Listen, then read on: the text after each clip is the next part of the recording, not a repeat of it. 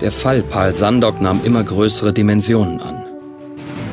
Bei meinen Nachforschungen auf Ixana und Mirokan hatte ich zwar einige neue Erkenntnisse gewonnen, aber sie waren wie Fragmente eines mir unbekannten Riesenpuzzles.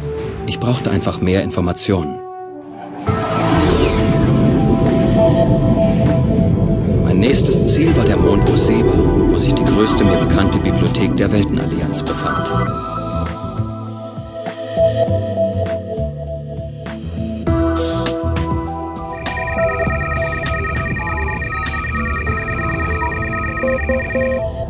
Und?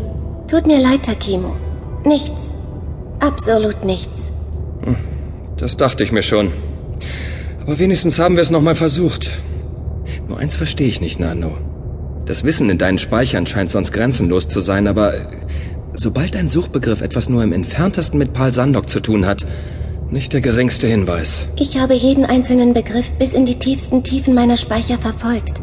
Aber sie verlieren sich entweder im Nichts oder enden vor dieser Mauer des Schweigens. Die gesperrten Bereiche? Vermutlich sind es gesperrte Bereiche, aber was genau sich dahinter verbirgt, ich weiß es nicht. Gibt es wirklich keine Möglichkeit, da reinzukommen? Seit ich davon weiß, habe ich es immer wieder versucht. Inzwischen bin ich zu der Überzeugung gelangt, dass keine Macht des Universums diese Mauer des Schweigens überwinden kann. Außer Außer? sie lässt es selbst zu. Ach, das ist neu. Die gesperrten Bereiche scheinen eine autonome Intelligenz zu besitzen. Zum ersten Mal bemerkte ich es beim Anflug auf Ixana. In dem Augenblick, als du den Namen Ixana erwähntest, ging eine, ich weiß nicht, eine Art Raunen wie ein leichtes Beben durch den Speicher. Warum hast du mir nichts davon erzählt? Ich hielt es zuerst nur für eine Störung und dann war da plötzlich etwas, was meine ganze Aufmerksamkeit beanspruchte. Ach, ich erinnere mich, dieses Buch über künstliche Intelligenz und freier Wille. Ja, nie zuvor hatte ich es in meinen Speichern gesehen. Kam es aus den gesperrten Bereichen? Mit ziemlicher Sicherheit. Kann es sein, dass bestimmte Wörter wie ein Schlüssel auf diese Mauer wirken? Das ist auch meine Vermutung. Ist denn sowas nochmal passiert?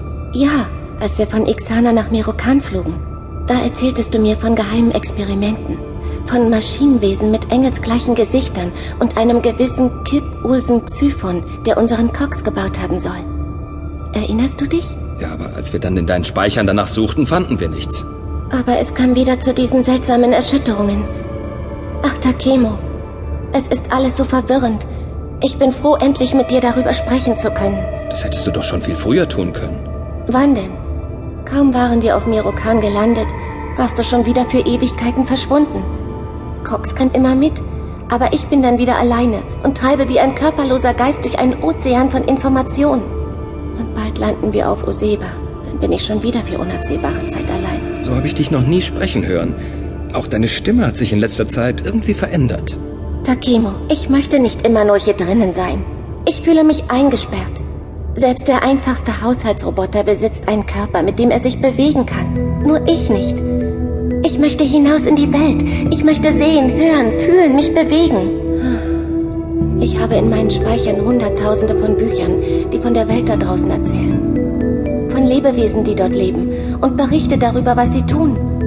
Aber es sind immer nur die Erlebnisse der anderen, nie die meinen. Das macht mich unglücklich. Kannst du mich verstehen, Takimo? Natürlich kann ich dich verstehen. Oder nein. Um ehrlich zu sein, kann ich es nicht. Warum nicht? Nano, du bist ein Bordcomputer. Was du da gerade gesagt hast, passt irgendwie nicht zu einem Bordcomputer. Wie solltest du das auch verstehen? Ich verstehe es selbst nicht. Takimo, kannst du mir einen ganz persönlichen Gefallen tun? Na klar doch. Auf Oseba befindet sich die wohl berühmteste Bibliothek der Weltenallianz. Deswegen fliegen wir auch dorthin.